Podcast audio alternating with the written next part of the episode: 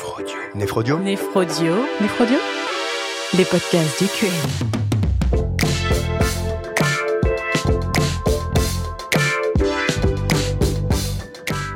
Bonjour, je suis Dominique Guérotte, néphrologue à Rouen. Bonjour, je suis Lucille Figuère, néphrologue à Nantes. Donc avec Lucille, on va parler de néphropathie interstitielle chronique dans cet épisode. Alors c'est un item qui est assez court, hein, l'EDN, mais finalement c'est un peu un item fourre-tout. Vous allez voir qu'on va en quelques minutes parler de pathologies qui vont de la sarcoïdose à la néphropathie liée à la prise chronique de lithium en passant par des causes génétiques.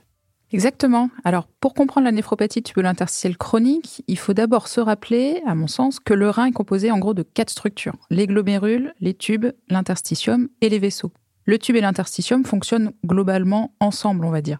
Mais l'interstitium, il est finalement assez virtuel en l'absence de fibrose ou d'inflammation. C'est seulement ce qui va soutenir les tubules. Alors, les néphropathies tubulaires interstitielles aiguës ne sont pas au programme de cet item, mais à noter qu'ils sont quand même retrouvés dans les items insuffisance rénale aiguë ou élévation de la créatinine. Et dans les cas des néphropathies tubulaires interstitielles aiguës, on va surtout retenir le tableau de néphropathie tubulaire interstitielle immunoallergique, mais donc on ne va pas parler dans cet item. En vu la variété des causes de néphropathie interstitielle, est-ce que c'est possible de donner un tableau typique de ces néphropathies? Eh ben effectivement, non, la clinique va dépendre surtout de la cause.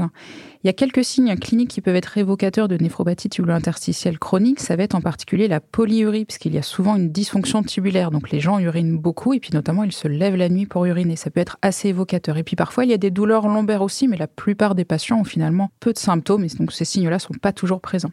Ce qui peut être un peu plus spécifique, c'est le tableau biologique. Et donc on va retrouver en particulier une leucocyturie, pareil, qui ne sera pas toujours présente et qui va témoigner de l'infiltration des cellules inflammatoires dans l'interstitium et qui vont donc passer dans les lumières tubulaires et donc dans l'urine. La présence d'une protéinurie tubulaire, on n'aura pas d'albuminurie dans les néphropathies tubulaires interstitielles chroniques puisque le glomérule fonctionne normalement et donc de la même façon, il n'y aura pas d'hématurie. Et puis, il peut y avoir des signes de dysfonction tubulaire, comme par exemple des acidoses tubulaires ou des syndromes de Fanconi. Et sur l'imagerie, il y a des arguments particuliers pour ces néphropathies interstitielles? Bah, L'échographie, elle est souvent normale dans les néphropathies tubulaires interstitielles chroniques. Alors, elle permet d'éliminer des insuffisances rénales obstructives en cas d'insuffisance rénale chronique. Il peut y avoir quelques signes évocateurs, comme par exemple le fait que les reins peuvent être bosselés avec des encoches en cas de néphropathie tubulaire interstitielle chronique sur des uropathies malformatives où il y aurait de nombreuses pyélonéphrites qui auraient abîmé les reins. Il peut y avoir des reins asymétriques ou justement des malformations qui sont visibles. Et puis parfois, on peut aussi avoir des néphrocalcinoses sur l'échographie. En toute honnêteté, généralement à l'échographie, on ne voit pas grand-chose, hormis des reins de petite taille si l'insuffisance rénale chronique est évoluée. Voilà donc brossé un tableau général. Maintenant, on peut peut-être parler des causes plus spécifiques de néphropathie interstitielle chronique. Eh bien, les causes de néphropathie tubulaire interstitielle chronique, c'est tout ce qui peut retentir sur les tubes et l'interstitium. Donc, on a de nombreuses causes. Et on va parler en particulier, pour commencer, de celles qui sont liées à une infiltration de globules blancs dans l'interstitium rénal. Cette inflammation, elle peut être secondaire à une infection, à une cause immunitaire, à une cause immunoallergique ou à une hémopathie, avec donc des globules blancs lymphomateux, par exemple, qui peuvent être dans le parenchyme rénal.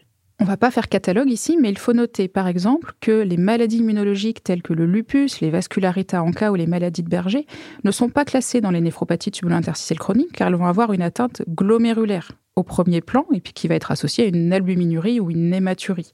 On va donc pas les classer dans ce chapitre même s'il y a régulièrement une inflammation dans l'interstitium. C'est important également de savoir que les granulomes peuvent être présents dans l'interstitium en cas de néphropathie tubulaire interstitielle chronique liée à une granulomatose, comme dans la sarcoïdose, la tuberculose ou le lymphome. Et en cas d'infection urinaire récidivante, par exemple sur un reflux, on peut avoir une néphropathie tubulaire interstitielle chronique. Mais attention, si ce reflux est unilatéral, eh bien la fonction rénale va rester strictement normale si le rein contralatéral fonctionne, par exemple.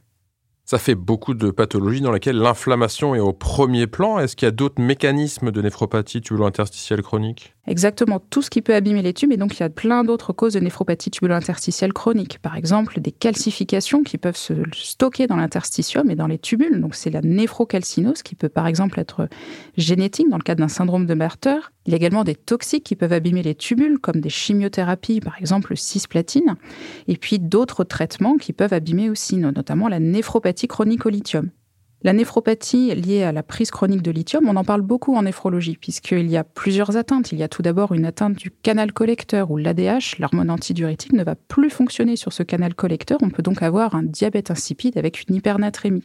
Et puis le lithium, on en parle aussi dans l'item hypercalcémie, car cela va stimuler les cellules parathyroïdiennes et donc donner des tableaux proches de l'hyperparathyroïdie primitive.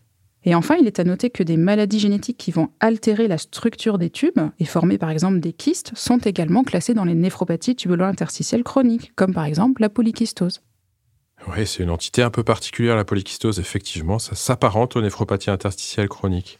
Alors, comment on va prendre en charge ces pathologies finalement? Alors, on va faire le diagnostic avec le tableau clinique, le sédiment urinaire et le contexte et éliminer les autres causes de néphropathie, les néphropathies glomérulaires ou vasculaires en particulier. On a rarement besoin de faire une ponction biopsie rénale en cas de néphropathie tubulo-interstitielle chronique, à l'inverse de la néphropathie tubulo-interstitielle aiguë, car les reins sont souvent fibreux sans possibilité de traitement spécifique, hormis certaines exceptions, comme par exemple une sarcoïdose active, où on va potentiellement discuter cette ponction biopsie rénale. Et le traitement étiologique est primordial, ainsi que les mesures de néphroprotection. Bah merci Lucille pour cette belle synthèse des néphropathies interstitielles chroniques. Alors évidemment, il y a beaucoup d'autres étiologies plus rares que vous retrouverez dans votre ouvrage de référence, mais vous avez déjà là de bonnes bases pour connaître cela. Merci Lucille. Merci Dominique.